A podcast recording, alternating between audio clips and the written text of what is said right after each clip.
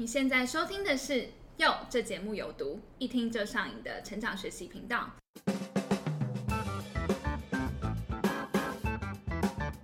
Hello，大家好，我是珍珠。大家好，我是杰德。哎，杰德，你从小到大应该有遇过那种就是又会读书又会玩的同学吧？那种人就是不仅常常考第一，然后还可以参加各种社团活动啊，然后学各种才艺，好像不管做什么事情都可以做得很好。哎，真的是让人很羡慕又很嫉妒。对啊，我觉得就算现在出社会，也很多这种神人。嗯，他们除了有正职，还有副业，而且可能同时有很多很多个副业，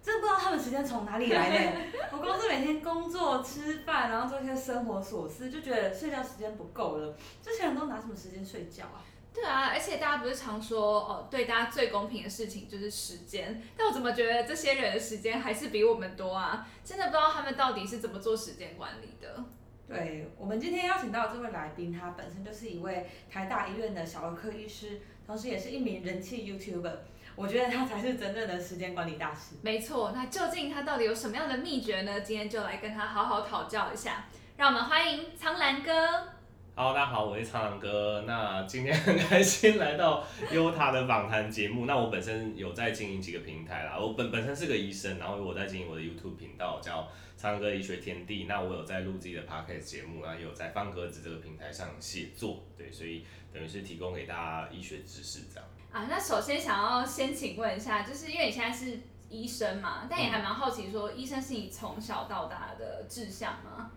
哎，我觉得说从小到大也也也不也不太可能啦，而且我我被问这个问题觉得很有趣，因为之前都是我我别我问别人这个问题，对，应该是说。我觉得现在应该绝大多数，不管是高中生，或者是现在是医学系或者当医生的人，大部分在高中的时代，可能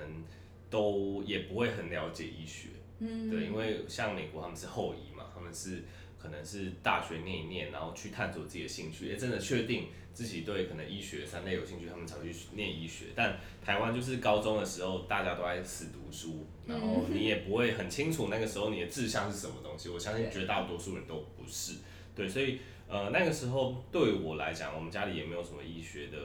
背景，但但就是会有一些父母的期待，然后你会开始看一些书，就是去看，例如说现在书局有很多人文的一些书，怎么样去看一下医师的生活，当然他们都写的很美好啦，对对对对，然后看一看就觉得哦好像还不错，然后再加上有一些家长的期待，其实我觉得一开始主要是这样子才走进医学这条路，对，然后不过很幸运的是，就是走进去之后，觉得自己真的蛮感兴趣的。大概什么时候发现这件事？呃，大概发现大概也要到大三、大四吧，因为我们大一、大二其实我们没有在修什么医学的东西。那时候还什么什么微积分啊，就是一些比较基础的 普化、普生啊。你你真的开始觉得有在学医学、人体相关的东西，都是大大三之后了。现在可能学制有改，他们可能大二就会开始接触。我们那个时候是大三开始才会有这些呃比较偏基础医学的科目，然后。大四、大五、大六才开始就进到医院里面，就算是临床的一些学习这样子。嗯，对，所以我觉得对我来讲比较幸运的是，就进进来之后，哎，觉得哎还真真的蛮有趣的，而且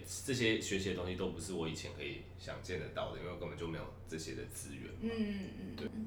那呃，我有看到说你好像有去考那个美国的医师认证，就对这一段还蛮好奇的，就是当初怎么会想要去考这个？那为什么后来也是决定说还是回到台湾来？嗯，当当初会去考，其实这契机也蛮有趣的啦，就是那个时候大三到大四，那个时候念书很辛苦，因为我们课业很重。然后课业很重，你会在电脑前面读书嘛？然后读书，你就会开始看到一些医疗纠纷的新闻，然后就是医生又被告，然后医生又被骂，对，被打，被撒冥纸之类的。所以那个时候越念会有越有一种厌世感，对，就是你觉得说，哎，你花了那么多心力在准备这些东西，以后想要去服务人还是怎么样，然后结果，呃，我觉得有时候也是媒体它释放出来的一些不好的消息，然后你就会去影响到你的想法，你就觉得说。呃，而且前辈会一直跟你说啦，前辈会一直跟你说，哦，台湾的医疗环境越来越糟啊，因为有健保的关系啊，那医生的收入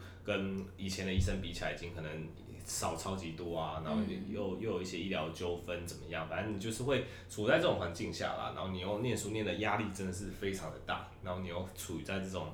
呃被被灌输这些东西的时候，你就会觉得啊，为那为什么我我我我那么辛苦，结果。之后就又要被人糟蹋，会有会有那种感觉啦，对对对，所以那个时候一开始是很单纯的有这种想法，然后刚好我们呃我们大学就是大大六吧，大六有机会就我有我有申请到美国那边去交换一下，对，然后所以我那个时候就就规划说，哎那。不如我们呃，因为有一些前辈走向美国医师这条路，我就想说，那我来考个试，对，因为美国医生他们要有笔试，要有要有那种临床，就是跟假病人互动的那种考试，很很好玩，对，反正 反正笔试你可以在呃台大的电脑考。对，但是对，但是假病人就是要到现场，所以我那个时候就是有有规划好，我就是先考完第一阶段的笔试，然后我刚好大六去那边呃美国那边见实习的时候，我就在那边考完那个假病人的 好台考，那明明就英文很烂，但是但是那真的很好玩，因为因为其实你都有模板可以练习。然后病人讲出来的东西也是受训过，大概就是一些医学专有名词，所以考古题。对，所以大呃不到考古题，可以你大概你都你，因为你们就是在讲一些医学的东西，所以你因为你。从大一到现在都已经接触这些医学东西，所以基本上那些东西你听得懂的。但我英文还是很烂，所以我那时候很好笑。我那时候就前面跟他沟通完哪边不舒服啊，那之后我会安排这些检查，这些沟通都没有问题。然后最后我们因为最后他的一个形式都是你要问他说，就是哎 any question，就是还有还有没有什么问题？然后这时候他就会抛出一个天马行空的东西，就完全跟对就并没有对，就跟不一定跟医学有关。他可能他可能就突然抱怨他生活上什么东西，然后那边口音又很重，我就呃。眨眼，然后就听不懂是什么，就笑吧，对之类的，对，反正后后来就是擦边，擦边有过了，对，反正反正那个时候就有规划把美国这一系列考试考完，就得到那个证书。但是我觉得最大的转折点是我后来去那边见实习三个月，然后三个月的时间过去，我会觉得说，其实外面也没有我们想象中那么美好，对，就你在台湾的时候，你就觉得啊，美国多棒，就什么医生收入很高。然后病人很尊重医生还是怎么样，但是你去那边，你发现台湾的问题那边还是有，对，可能是程度上的差异，但是该有的还是有，例如说医医疗纠纷还是有，对，然后例如说你会遇到那种很呃莫名其妙的雷很雷的家属啊，然后很很雷的病人也是会遇到，嗯嗯，对，然后那边当然还会有其他的问题，比如说治安的问题，对，然后你的亲戚朋友都不在那边的问题，所以所以我我后来是真正过去之后就觉得，嗯，好像是。呃，我在台湾的时候就把那边想的真的是太美好了。当然，他们有台湾可以值得效仿的地方没有错，但是其实呃还是都有各自有彼此的问题啊。所以后来权衡之下，还是就是拿到那张证书之后，还是就是继续在台湾发展这样。嗯，所以未来应该也不会往国外发展，应该所以在台湾。呃，目前是这样想，除非真的有什么重重重大政治事件啊，或者或者怎么样啊，对对对，这这就之后再说，对。那刚刚有提到，其实大三、大四课业是特别重啊。嗯。那我就很好奇，因为我记得我那时候认识你的时候，就是透过社团嘛。因为他除了呃，就是中中部地区校委会之外，就是你还有参加像手语社啊等等。对。然后因为通常我们在社团很少看见就是医学系的人，因为他们都忙得要死。但是你在社团却就十分的活跃，你到底是怎么兼顾社团跟课业的？嗯。我觉得这分两个面向来讲，第一个是说，当然，呃，总就是总院区的社团比较少看到医学系，但但我觉得，即使是大三、大四，也没有说忙碌到完全没办法参加课外活动。但应该是说，因为我们大三、大四，我们的活动范围主要就是都在医学院了，然后宿舍其实也都在医学院，所以绝大多数就是在医学院大三、大四，可能还是会参加一些社团，例如说。呃，反正医学院那边有什么向日葵服务社啊，什么什么东西，反正还是会有一些医学院的社团，大部分人是选择在那里，因为就是地地利之便嘛，对，所以所以其实我是觉得大三大四，呃，参加社团的比例并没有可能没有大家想象中那么少，只是大部分人都在医学院区，所以你在总院区你会很少遇到大三以上的医学系学生这样子。然后我自己是刚好那个时候就是。就因为总总有会表演的手语手语剧嘛，然后对手语有兴趣，所以我大三大四才在总区参加手语社。所以而且你有接干部哎。对对对，我是大三是新生，大四是干部这样子。对，所以那个时候是契机是这样子啊，所以我就变成两边跑，就是上课的时候是在医学院上课，然后下课的时候就来这边玩社团这样子。对对对，所以所以我觉得这是第一个大的误会，就是其实并没有说真的。忙碌到完全没办法碰社团的，只是大部分人会在医学院区这样。那我来总院区。那第二个是说，嗯，但我觉得这是就抓一个 balance 啊，因为每个人的要求不一样，有些人就是很希望把自己呃书念得很好，念到卷啊，还是怎么样，他会花很多时间或花很多心力在这边。那我自己觉得说，我在科研那边当然也不是放，我该念还是念，但我觉得我就是抓说，呃，例如说八九十分吧，对对，就是就就我不会把自己硬逼到说，就是啊，我一定要什么呃学业顶尖还是怎么样。虽然说我的。我的成绩在我们班上也也也算不错啦，因为其实我我们要不错的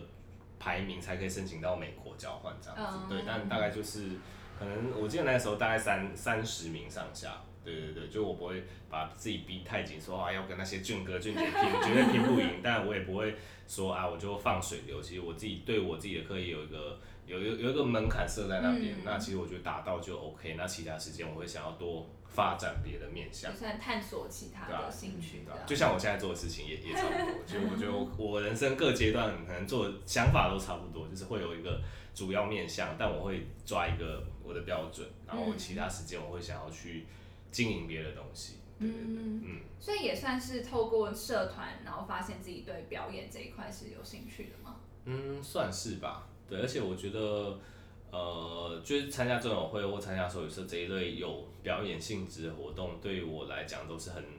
呃很大的进步啦。因为因为其实高中，我我相信大家高中可能差不多，因为我我高中是那种书呆子一些，对，就是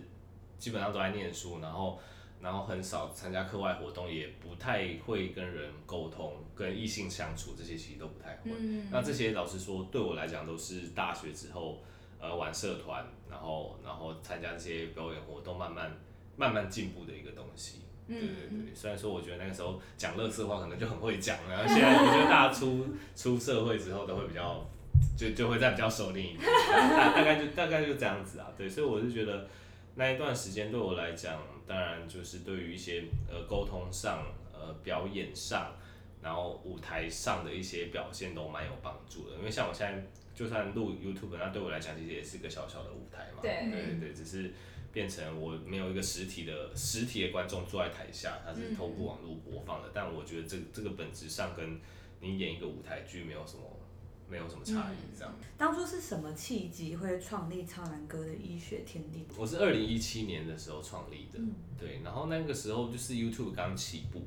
就很多前辈 YouTube，像什么呃九九写啊、三个字啊之类的，就是我有比较常在看的一些知识型频道，他们大概都是二零一四、二零一五年进场的，然后到二零一七年他们都已经红起来了。对，所以我那个时候看到一些，主要是看到这些知识型频道，它在 YouTube 上好像有他们的角色。对对对，因为 YouTube 频道的形式很多嘛，什么旅游型。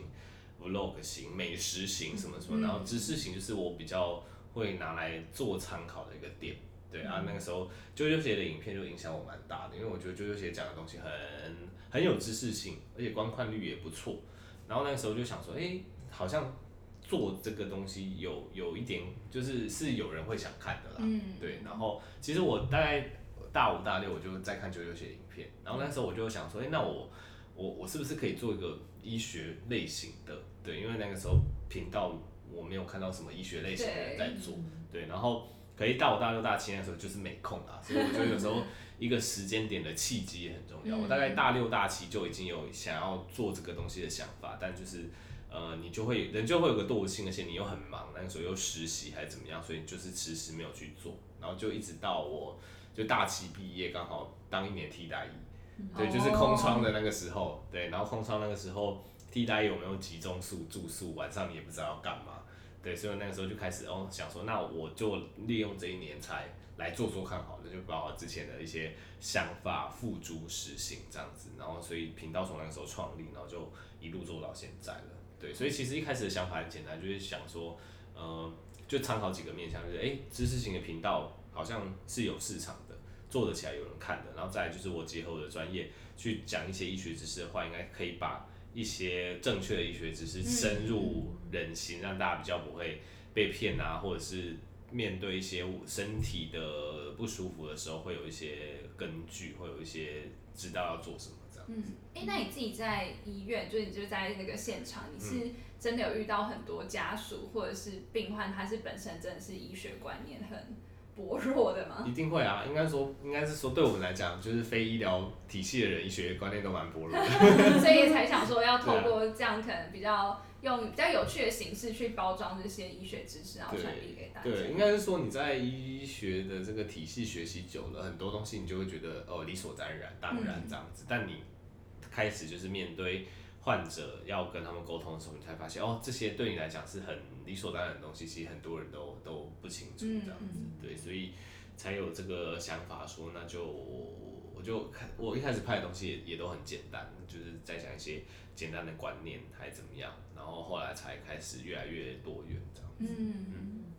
那当初在创立这些频道跟粉钻的时候，有设定什么目标吗？就觉得应该要在几年内达成什么样的期待之类的？嗯。其实好像好像还好，我我我一开始我一开始就我还记得我一开始还想的很简单，因为因为一开始那个时候二零一五二零一六年那时候，其实很多 YouTube 他们都窜窜升的非常的快，很快就例如说二十万订阅、三十万订阅、五十万订阅，很快之类的，所以我那个时候就参考他们的速度，我就有一种错觉，我就以为我的频道会很快的达到可能二十万、三十万订阅之类的，但但其实并没有，对，就是就是因为我。第第一个是入场时间的问题啦，因为就是我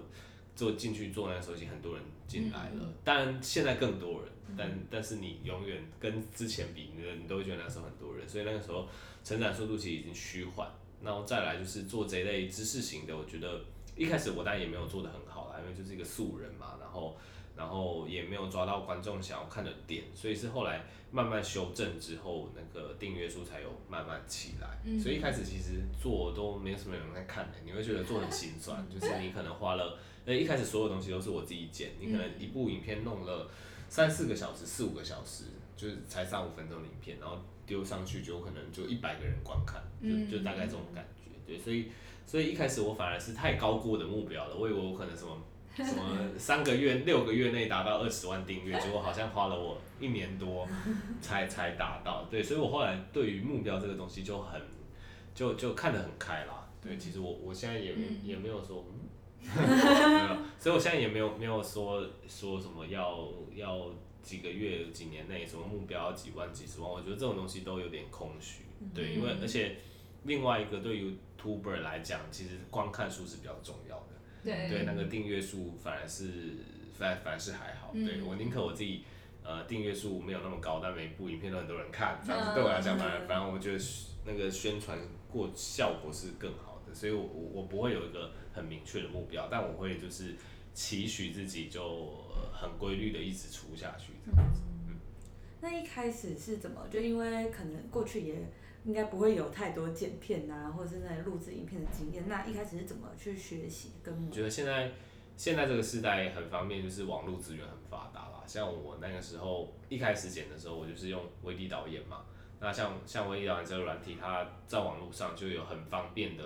呃教你就是怎么，而且是官方的教学，教你怎么使用这个软体。然后我又有基础，所以其实我大概看一看，我就知道说怎么剪，然后字卡怎么上，然后要怎么去呃。调整呃调整那个亮度啊还是怎么样，所以其实看一看就就就知道了。所以我觉得这也是现在这个时代，如果你要学新东西，其实真的不会很困难的。就算你真的没有基础，现在网络上太多资源可以使用。嗯嗯。那当初初期遇到比较大的困难，应该就是刚刚讲的，就是可能对自己的目标设定的比较高，然后可是一直没有办法达的，没有办法在发现，没有办法在短时间内达到。那是怎么去克服这个问题的？嗯，其实一开始也没有想那么多，一开始就想说，就慢慢出片，应该会，应该就会被看到这样子。但一开始很艰辛啦，就像我刚才讲的，你做很久，但是一部片都可能不到一百个人看这样子。然后后来我记得一开始先有一个突破是说有新闻媒体注意到，嗯，对，那个时候其实拍片还是很很烂啊。我记得第一部被注意到的是我在讲。发烧会不会烧坏脑袋这件事情？对，而且那个时候还是在我台中的家里拍，然后还很乱，怎么灯光什么，然后脸很大，反正就是很难看啊。但但有被媒体看到，然后他们就推播这个东西。所以其实我一开始我的人数上来，反而是从 FB 上来，就是粉钻上来啦，因为因为很多媒体他们。都会在 FB 分享嘛，在搜寻分享，所以所以一开始反而很多人是订阅到我的 FB，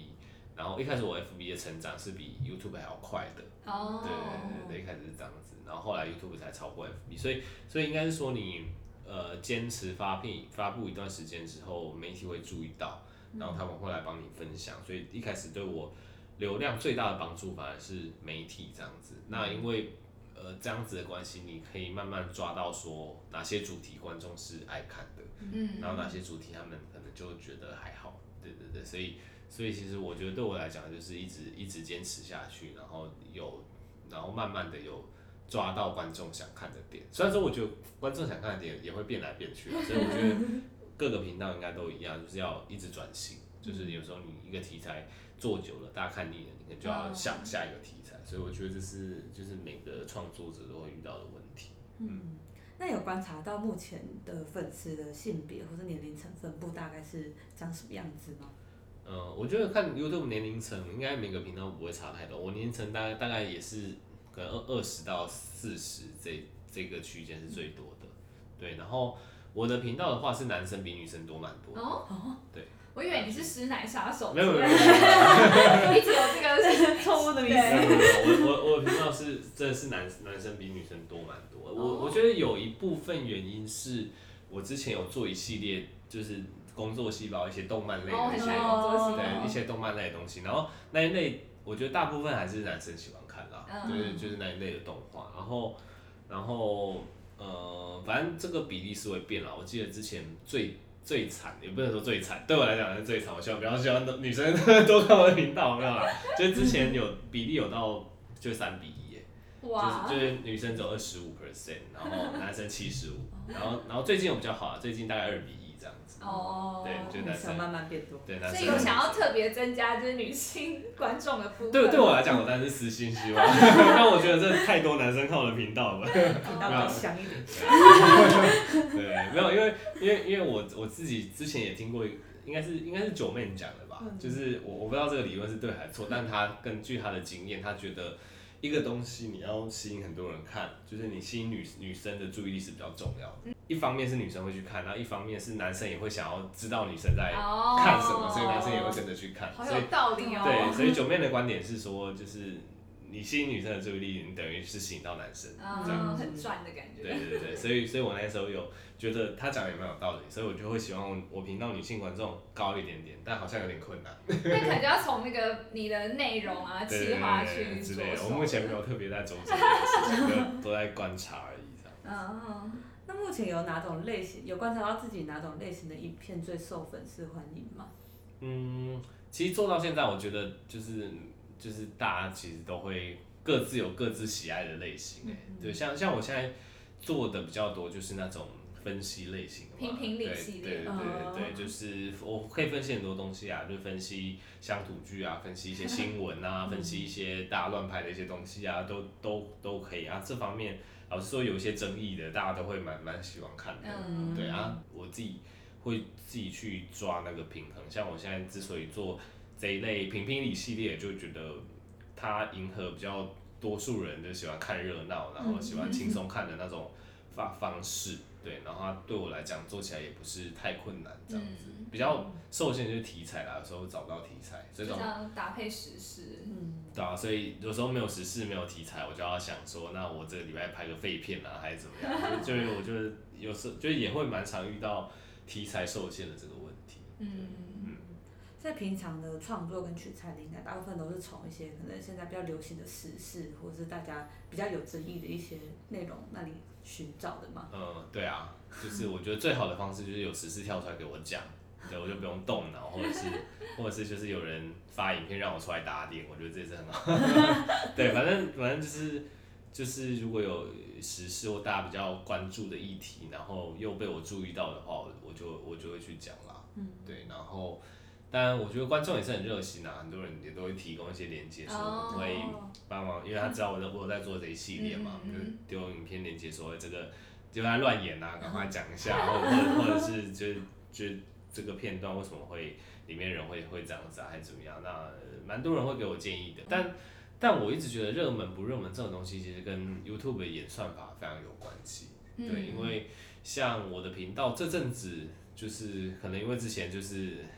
就是就是拍一些有争议的影片嘛，所以对，所以所以就是有被注意到，然后 YouTube 就很这几个礼拜很推我的东西，对，但在这几个礼拜之前真的是算是也我我不会称之它低潮啊，但你就很明显感觉 YouTube 没有在推你的东西，就是。观观看数都很基本，可能每部影片就一两万、两三万。这阵子的话，我随便播可能都十万以上。其实 YouTube 到底有没有去有没有去推你的影片？对，差很对，其实其实差很多，而且这个东西是你没办法去呃去去琢磨的。嗯，对对对，所以我也我也我也是觉得这也是现在创作者可能会遇到一个问题啊，所以有时候你的热门是假热门，就是只是 YouTube 刚好这一阵子它狂推你的东西，你就会觉得哇你。你很容易就做起来，可是今天他转去推别人的时候，那就会变成我前几个月的状况一样。我前几个月的状况，每一天的浏览量大概就每每一天哦，就整个频道浏览量大概就一一万多吧，可能可能就一万出，就是跟我一两年前那个时候流量是一样的。对对对，所以所以它的差差距是可以差差到那么大。就今天他肯推你的影片，就是你的浏览量很高，然后他不推你的影片的时候，你就会变成只有一个很基础的一个观看数。那这样要怎么去应应啊？就是这样状况。呃，如果你说从创作者端出发的话，你唯一能够做的就真的是拍出一部大家很想看的东西。嗯，对，然后。然后，因为就算你在那个基础的流量下，你拍出一一个大家非常想看的东西，大家会去帮你分享嘛？它它它的曝光，我们叫曝光的点阅率也会上升，YouTube 就会侦测到你这部影片是大家想看的，然后它就会帮你去推这部影片。然后如果推的成效哎超乎他的意料的话，他就会继续推。对，所以这个东西其实真的是很吃演算法。所以呃，因为我们不知道演算法怎么跑，但我们能做的事情就是，你就真的是要做出大家很想。看的题材这样子，对，那不可否认的，可能就是要玩一些有争议面的东西，或者是就是娱乐性的东西去发展这样子。那你自己怎么拿捏？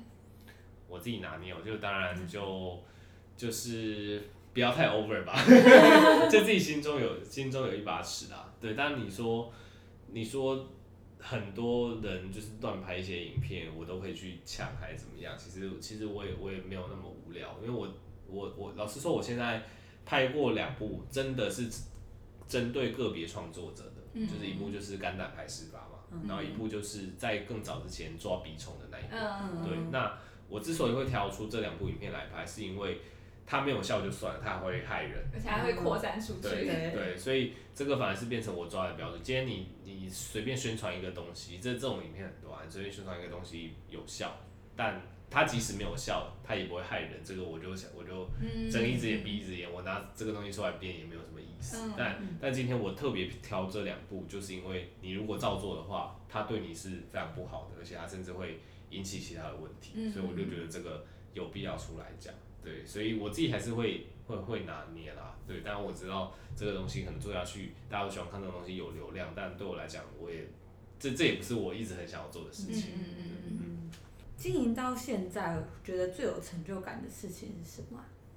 成就感，嗯，其实现在我觉得都还蛮蛮平心的哎，对，就是我就像像以前啊，以前可能拍一部影片成效特别好，你就会觉得哇很很开心，很很很爽之类的。可是现在就现在对我来讲做这件事情，就就有点像是娱乐消遣，对，然后然后把影片丢出去，然后不管今天它成效好。或成效不好，对我来讲，好像心境已经没有太大的影响。哦，不会太起伏太大。对对对，但是这样有有好有坏啦，感觉就因为以前就是你真的是收视很高的时候，就会很开心，然后现在就会比较没有感觉。但相对来讲，现在收视很差的时候，你也不会很难过，你就觉得哦，可能麻木了吗？对，有可能可能 可能也是麻木了。但但是我觉得，我觉得最有成就感或最窝心的，应该还是一些观众的回馈啦。嗯，对对对，例如说。呃，有些观众就回馈说，某某些影片真的是救了他们的家人啊，或者是救了他们的命，或者是，呃，这这比较夸张啊。但就是之前有在讲一些，例如说可能要怀疑是中风还是怎么样，有些人就说哦，看了这一部影片，然后真的家人刚好有类似的状况，然后赶快送医去检查，结果真的是中风，还是怎么样？就是你会你会看到一些对你来讲还是蛮有鼓励性的一些留言或者是一些回馈。那看到这些你就觉得那就。有继续做下去的意义这样子。嗯，对，好，好像讲的我好像没有很想要继续做下去，其实也没有啦。但但就是我觉得观众的回馈还是对你来讲还是还是最最有趣的一件事情，就是你会看到说，哎，观众怎么评评论你这部影片，然后然后他们也会很热心的跟你说。你哪边可以做得更好，然后也会很热心的提供呃题材跟建议给你，我就觉得这就都还蛮蛮有趣的，你就会觉得说，反正你你能做的就是做好，然后剩下就交给演算法这样子就很消极。但我觉得一部分也是因为这个东西对我来讲，它比较是一个消遣，是一个娱乐，嗯对，就是就是我我的本质不在这里，所以我比较可以看淡它。对，但今天如果你是一个全职都在做 YouTube 的人，我觉得压力会很大。哎，那我那我想回到刚才前面有讲到说，就是你一开始都没有什么人观看嘛，然后是在呃有一次新闻媒体看到，然后把你推播出去之后，才有一个成长。那这段时间是隔了多久？应该是大概应该是两个月到三个月的时候。对，因为我我记得那个时候我已经出了大概快要十部了，嗯，对，然后才有一部就是被新闻媒体比较青睐，然后他们有推出。但我觉得以这速度算算蛮快的呃，但是那个也只是也就是微幅成长。嗯对，那个可能就是让我的订阅从从一开始都是亲友的订阅三百多，然后变成可能七八百，大概就这样吧。就是但对你来讲就是一种很有感的成长。嗯，因为开始有除了亲友之外的人来关注。一开始真的是亲友。那在那之后有更就是爆炸性的成长吗？在在那之后，其实一直都都算稳定啦，嗯，就是因为偶尔就是会有一些比较合观众口味的，嗯，就就就就会比较上升，然后然后真正比较爆炸性的，真的是就是工工作细胞那个时候，嗯对，就工作细胞那个时候做了一系列，然后可能大家也没有想到，哎，竟然可以这样子解析动漫动画这样子，然后所以那个时候就是有有成长一波，然后之后都是一小波一小波啦，有有什么主题打到的话，就是会。就是会成长这样子，因为刚才讲比较正面嘛，那有没有遇过就是网络算命或者是一些比较负面的回复？你自己是怎么应对的？网络算命还好，算命就把它封锁就好了，所以你就不会特别去。其实这也是有故事的啊，就是就是我对大部分网网络算，一开始还是一开始可能还比较好战吧，会会会去战这样子，然后。然后，因为我有两个频道嘛，另外一个副副频道比较没有在弄东西，就丢 podcast。反正之前副频道还有在拍一些东西。然后那个时候印象很深刻，就是有个人来站，对，然后站的内容也跟医学不是什么太正相关的东西。就是那一集我在讲一个医疗纠纷的东西，然后我在讲说一些手开刀房里面的一些视野还是怎么样。总之，呃，我我我那个时候是比较站在那个医生的立场，就我觉得。呃，民众的去骂这个医疗纠纷医生，可以实实际上根本就没有看过开刀房里面真实的状况，知道里面可能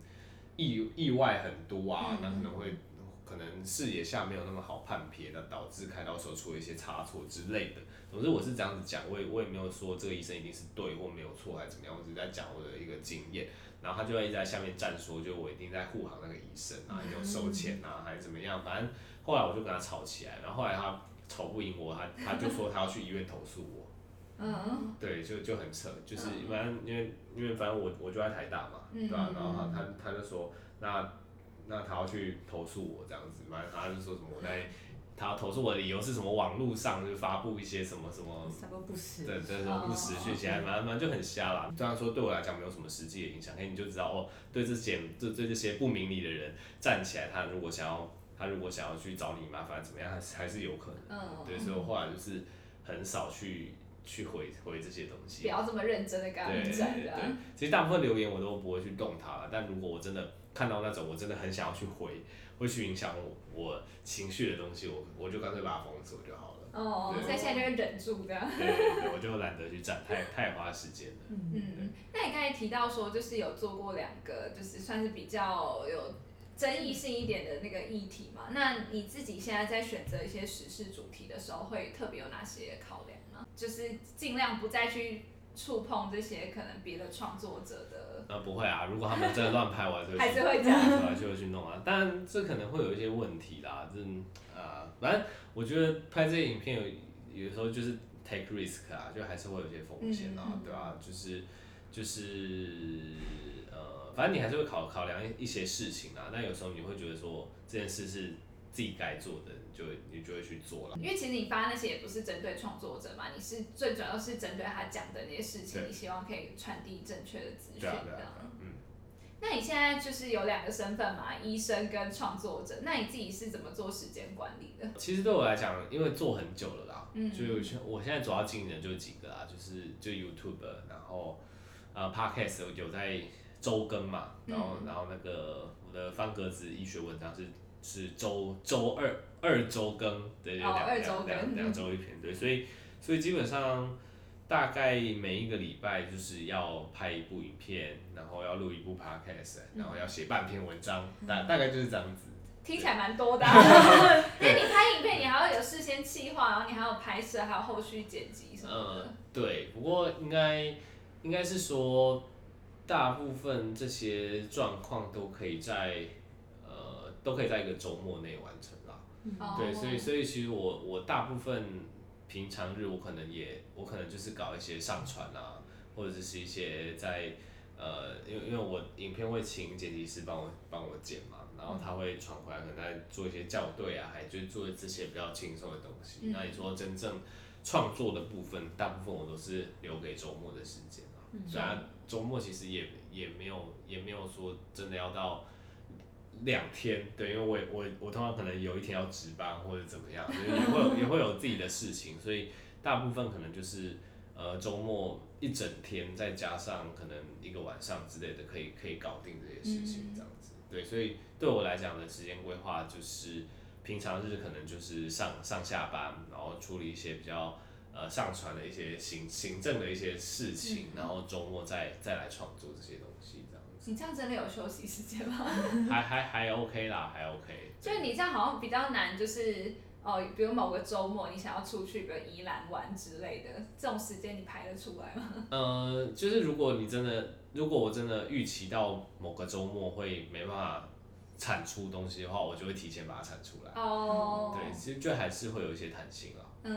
对对对。然后呃，其实我觉得一部分就是。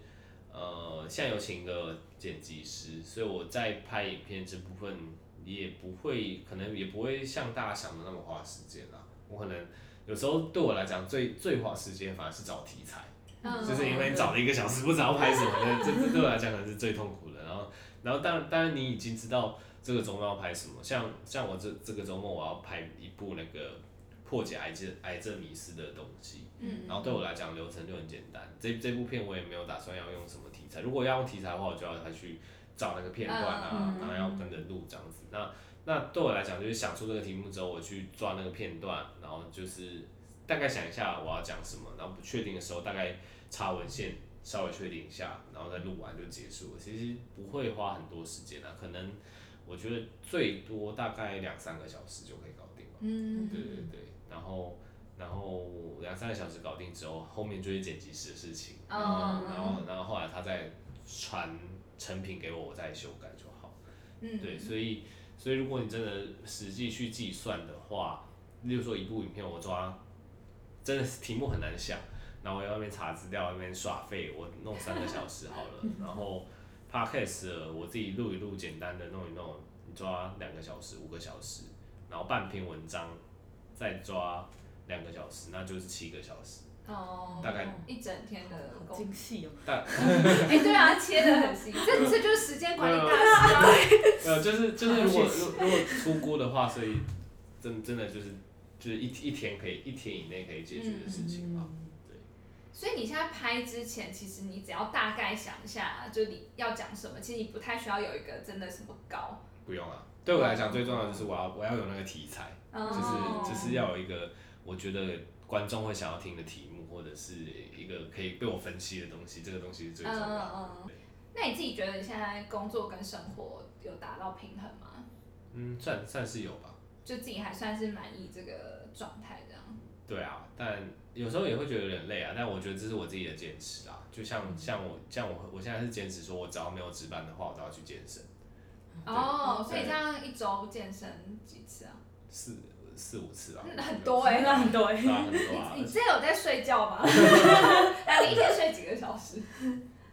可能六点五到七吧，对啊。那也还还在正常范围内。也没有特别少。那你到底到底都怎么善用时间呢？所以你真的没有什么耍废或者是所以所以我说，所以我说我呃，对，这这就真的比较少。就娱乐时间会变少。对啊，就是做这些东西对我来讲都是娱乐。我在医院那才叫工作。真的哦，哇，真的很热爱这个 东西。就就我不会说，我不会说拍影片、录 podcast 或写文章是我的工作。对，哦对，它都比是较。对，一方面兴趣，一方面我我也会觉得是是是一种消遣啊。但我觉得这种东西真的是要看看呃看当下的状况。如果当下是真的属于压力很大、事情很爆炸的时候，他们就会变负担。嗯，对，但但如果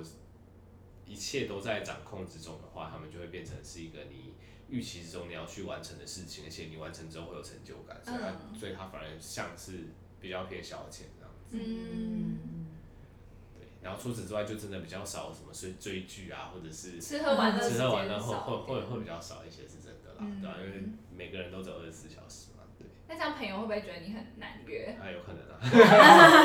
因为你们值班的时间也不固定嘛。大部分难约都不是因为做这些东西，做这些东西它的时间是可以调整，呃大部分对大部分难约就是因为刚好要上班或值班这样。嗯，当初为什么会做 podcast 这一块？有几个原因啦，因为一开始 p 趴 t 正红嘛，嗯就我去年八月那时候刚开始做，然后那时候就是红起来，就就想说来试试看，对，嗯因为有人就觉得，有人就觉得我的我的嗓音还蛮适合发展 podcast，嗯，对，所以想说，很有磁性。蛮适合。所以想说可以试试看，然后后来做一做就想说好像可以跟 YouTube 做出一些差异性。那个时候主要的想法是因为，呃，你要去很勤的追每一件时事，对发 YouTube 影片来讲有点困难。嗯，对，因为 YouTube 它不像 Podcast 这样，就是随就是很随意的录、随意的剪就可以上传，对，它就还要经过后置，对还怎么样，就至少可能都要四五个工作天以上，嗯对，所以对我这种不是全职的 YouTube 的人来讲，呃，我很难用。我很难像自己七七这样子，就是用哦影片去 follow 时事，就很很困难。哦我可能时事出来，我把它拍完，然后又剪辑完，又上传完，可能一两个礼拜都过去了。对对了。对，那个风头都已经过去了，所以所以对我来讲，一开始录 podcast 我反而是比较希望拿它来追踪时事，对，因为它相对来讲简单，就是今天发生什么时事，我网上就可以录出来，嗯，然后剪辑又很简单，剪完隔天就可以上传，所以对我来讲，它是一个追踪时事比较有趣、比较有效率的东西啊。一开始是这么想，当然后来录一录就开始有一些转型啊，开始有接一些访谈啊，嗯。然后录一些就是我觉得在 YouTube 上可能就比较轻松的一些东西啊，我觉得跟 YouTube 可以做出一些区隔。像我在 p 开始上一集就在跟聊说我这个月在云林啊，然后有遇到什么事情啊，就可以你就可以聊一些好像比较跳脱 YouTube 的那个系列的东西，就觉得还蛮有趣的。本身是怎么看待斜杠这件事情的？因为你本身也有很多身份在身上。嗯，呃，斜杠这件事情，其实我也有跟蛮多前辈聊过的。之前我跟一个医师前辈聊过，但我觉得他的观点也也蛮有趣的，就是呃，其实我觉得这是因为整个大环境在变。因为以医生来讲好了，就以前的医生，例如说以前医生收入蛮好的，他们其实只要做好医生的这件事情，然后他们就是就是只要做好职人型的医生，就是他们整个辈子都在当医生，其实对他们来讲，他们可以获得很大的尊重，然后获得很大的收入，然后然后他们一生就这样过了，就大家都觉得很风光啊，还是怎么样？但是我觉得，呃，这这但这是医疗医疗上面的状况，但我觉得各行各业各行各业其实都在变动。对，像以医疗环境来讲，对我们对我们来讲，那健保之后还是怎么样？你会发现，哎、就是现在的。就是怎么讲，医病关系会有一些紧张嘛，然后然后医生的工时也很长啊，那有一些收入下降的问题，所以这时候你才也是因为这些环境的关系，然后像像我我也是医生，我才开始想说，那我可我是不是也可以做一些别的来看看，然后还怎么样？所以我觉得有时候是整个环境在变动，因为因为我记得斜杠这个观念一开始也是就美国那边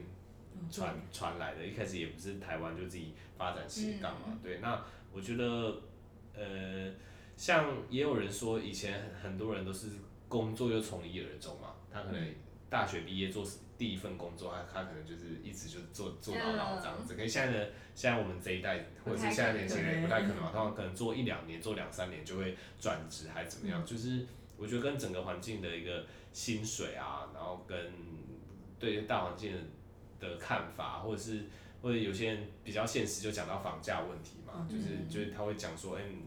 譬如说你要在台北，你努力了一辈子都。都买不起，都买不起什么房子，那你就那你就干脆把这些呃金钱啊、时间，然后投资投资在自己比较喜欢的东西嘛，对，然后你可能就会就是会去。呃，去去想更多东西去经营还是怎么样，而而不是像以前人，只要说我一件事情，我努力做，努力做，努力做，我就可以赚够多钱，就可以买房，就可以结婚，就会怎样？就我觉得整个社会环境已经变很多了，所以所以当然我没有没有办法很精确的讲说为什么斜杠会变成主流，但我就觉得跟整个社会环境改变都是有关系。对，然后我我自己，因为我自己是这个身份，我当然觉得斜杠对我来讲就是很很充实，然后很有趣。但我会比较，也会比较提醒自己说，就比较斜杠斜到说每个东西都做不好，因为我觉得有时候斜杠跟就是就是那种样样通样样松，有时候可能是一线之隔啊。对对对，你做你做很多事情，哎，很多事情都这些事情都没有做好，那你不如就是做做一件事情要把它做到好。对，但我觉得斜杠是你要同时做这些事情，但你都要做到一定程度的水准以上，我才觉得这比较符合斜杠的定义。嗯。那接下来还有想要斜杠其他的身份吗？呃，目前可能还没有想那么多，没有时间。够忙的，一点 充其实光是要把就是创作者这个身份同时的经营好，其实就很不容易了。对，应该是说创作者这个身份，我还我还是很想要体验蛮多事情的啦，就是就是也不知道有没有这个机会，但例如说跟比较大咖的创作者合作啊，对啊，然后或者是。呃，受邀去参加什么比较有趣的活动啊？这、这、这是这些，我我觉得，我觉得还有很多我蛮期待的东西，希望未来是有机会可以达成啦。然后对于这种邀约，你也算是持一个比较开放的态度，就是你蛮乐意去尝试的。嗯，算是吧。就是我觉得只要不违背我的良心，对，然后，然后，但但我但做做医学频道。你还是会遇到一些合作啊，譬如说一些呃，对啊，一些业配或者是一些健康健康食品，这这些东西我就会比较有顾虑啦。嗯对对对，因为因为怎么讲？对，反正大概就是 就就就你会希望你呃宣传的东西，你讲出来的东西，是因为你知道大家会去听它，大家会去可能就因为你讲去买。但如果这这个东西它在医学上的证据上面其实并不会到那么强，那我宁可不不接。嗯，对，所以所以其实我我对于接一些合作案也会蛮蛮有自己的想法的，所以你就会发现我怎么好像没有接什么合作案，就是就是因为太有想法了，所以后来就是封杀了自己赚钱这条路。我记得你之前就有分享过，说你好像业配的话你是不会接医疗相关，但其他的你你 OK 这样。就是尽尽量不碰啦，但是老实说，非大部分会来找我都是医疗相关。的，对啊，就是医疗相关的，所以所以现在反而是会做一些，例如说那些工位上面的一些宣导的合作这些，啊，这种可以对对，有时候有，对对对，有一些公部门或者是有一些医学会啊，他们要宣导什么疾病啊，又是什么什么预防周啊，什么东西，我觉得这种这种很适合，对对对，就可以就一些。知识上上面的行销啦，我就觉得哦还还不错。但如果牵涉到一些呃健康保健食品，又说什么东西可以抗癌，这个 我看到就觉得很可怕，就就会觉得不不敢。对对对。嗯，那也蛮想聊聊你你的一些人生观吧。你自己觉得人生中最重要的事情是什么？对你来说？嗯，其实我觉得这个东西对我来讲，呃，每一个阶段都在都在变嘛。对，像像可能一一两年前，我会觉得说。我就是要把我的呃，把我的工作啊，或者是把我把我的就 YouTube 这一块啊，我我想要就发展的很好啊，然后可能就是会有更好的名气，然后把知识推播给更多的人，那或许也可以因此有更好的收入等等。就是一两年前我会觉得这些东西很重要，但但我觉得就是随着你开始做，然后做了很久，你会开始比较看淡这些东西，然后你会像我现在就觉得说。呃，有时候太忙于这些，就像你刚才讲的，你会。可能很多人的聚餐你会没办法去，虽然大部分是因为值班的关系，所以我就很讨厌值班。对，就是我会觉得说，呃，我现在就会觉得说，哎，人人际上面其实也很重要。嗯。对对，因为你你不能除了，就你除了自己的工作上面，然后你又做这些影片，其实很多人看你影片都都认识你，然后都觉得，哎，你是个很有趣的人。但但你如果人际关系又弄得不好，就别人都在自己的象牙塔里面，对我来讲，那样子也是蛮蛮不舒服的一件事情。对，所以我我我觉得现阶段对我来讲，最重大的议题反而是，呃，样样都能够够兼顾，然后包含就是所谓的人际啊，跟家人的相处啊，我觉得这些，然后健康啊，我觉得你要在中训 OK 了。对，我觉得就是就是每一项东西都要顾到，这个反而才是最难。对你今天说你把所有时间都拿去冲一个东西，把它冲到很好，我觉得这当然是可以。但是你今天要把每项东西都做得不错的状况下，每一项又要兼顾，这个就真的这反而是一大挑战。对对，所以我觉得对我来讲，我我的顺我我的人生中重要的东西的顺位就是就是真的有在变。像我觉得这几年健康的是被我越越拉越前面，然后然后人际也是被我就是从一开始放在比较后面的时候。然后越来越前面这样子，对，所以就是你在做这些东西的过程中，就会觉得说啊，你真的是因为做这些东西，你会忽略了很多东西，对，然后才会自己慢慢再去调整。那最后一场，请你给一些就现在可能就不管是正在做或未来想要做的一些创作者一些建议吧，因为毕竟也是这样走过来的。首先有两件事情要确认好，就是第一个你要确认你的作品是吸引人的，对，那。作品是不是吸引人的这个东西蛮主观的，对，所以自己做出来的作品，其实我会蛮建议大家就是去给亲朋好友至少就都听听看，或是去看看，然后看他们有没有什么给你什么样的建议。那如果说哎他们有给你什么建议，就去修改，然后确定你的作品是。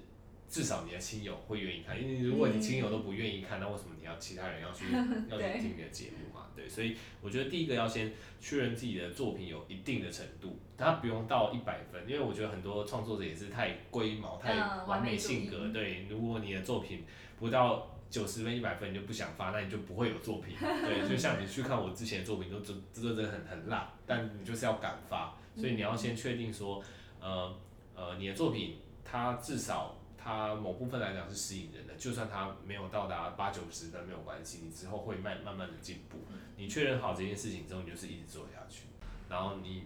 这样子可能持续一个三个月、六个月，甚至一年，真的有成效出来了，然后你觉得你全职投入这一行是可行的，你再来考虑这件事情，对吧？不然不要说就是一开始就是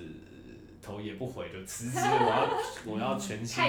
全职 p a r t 全职 YouTube，我觉得。成功率非常非常的低啦，对，因为现在真的是各大主题都有前辈已经插旗了，对，然后，然后除非你真的还有想到一个哦，真的非常特别的主题，大家没有想到的，不然你大概你做的东西都有前人已经做过了啊，那你要做出区别性，又要做就做到全职，我觉得以现在来讲真的是蛮困难的，不是说没有机会啦，但是就是我是建议说先兼职先试个水温。真的是哎，发现有成长性，做的不错。像之前那个讲棒球的那个叫谁啊？哦，台南 Josh，想想起来，对，他他原本是台台积电工程师，然后一开始是兼职做就棒球的的评论的 You YouTuber 这样子，然后还是做一做，哎，发现做得起来，他就一他就把他台积电公司哇，舍弃了对对对对对，然后这样就全全职做 YouTuber，所以。所以我觉得一开始还是先坚持，然后试个水温，确定真的有发展性了，你再来投入，会会比较保险。好，那我们谢谢苍兰哥。好，谢谢各位，谢谢。其实刚刚跟苍兰哥聊完之后，我觉得他跟前面访谈的来宾都有一个共同点，就是要有稳定的产出。就是以一个创作者身份来说，你稳定的产出，除了可以累积自己的粉丝基数，你在产出的过程也可以持续的精进自己的相关技能。我觉得对创作者来说是蛮重要的一件事。嗯，而且我觉得能够持续产出有一个很重要的关键是。像苍兰哥有分享，他是把内容创作当做是自己的一种消遣，而不是工作。因为你今天把它当成工作的时候，其实你的心态是完全不一样的。你可能身上背负的压力也会比你把它当成一种消遣来的重很多。所以你会发现，呃，对苍兰哥来说，不管是拍影片也好，录 podcast，甚至写文章，他都是结合自己的专业跟兴趣。所以你就会发现，他其实真的蛮乐在其中的。那如果你今天也想要当一个 YouTuber 或者是 Podcaster，那很重要的一件事是，你要找到自己热爱的事物，因为它会影响你，就是能不能够长远的走下去。对，相信大家听完这节内容，一定也有得到满满的收获。那如果你喜欢我们的节目，欢迎每周三晚上准时收听。用 Apple Podcast 收听的朋友，也别忘了在 iTunes Store 给我们五星评论哦。那谢谢大家听到现在。那本集的彩蛋呢，非常的特别。苍兰哥是带我们从《鬼灭之刃》去学习一些医学的冷知识，我觉得非常的有趣。那大家记得要去收听哦。这个收听网址呢，也放在本集的节目介绍当中了。那节目的最后，也想要邀请大家用一点时间来思考这个问题：你都怎么做时间管理的呢？那欢迎你上优塔 Facebook 跟 IG 跟我们留言分享你的收获。哟，这节目有毒，我们下周三见喽，拜拜。you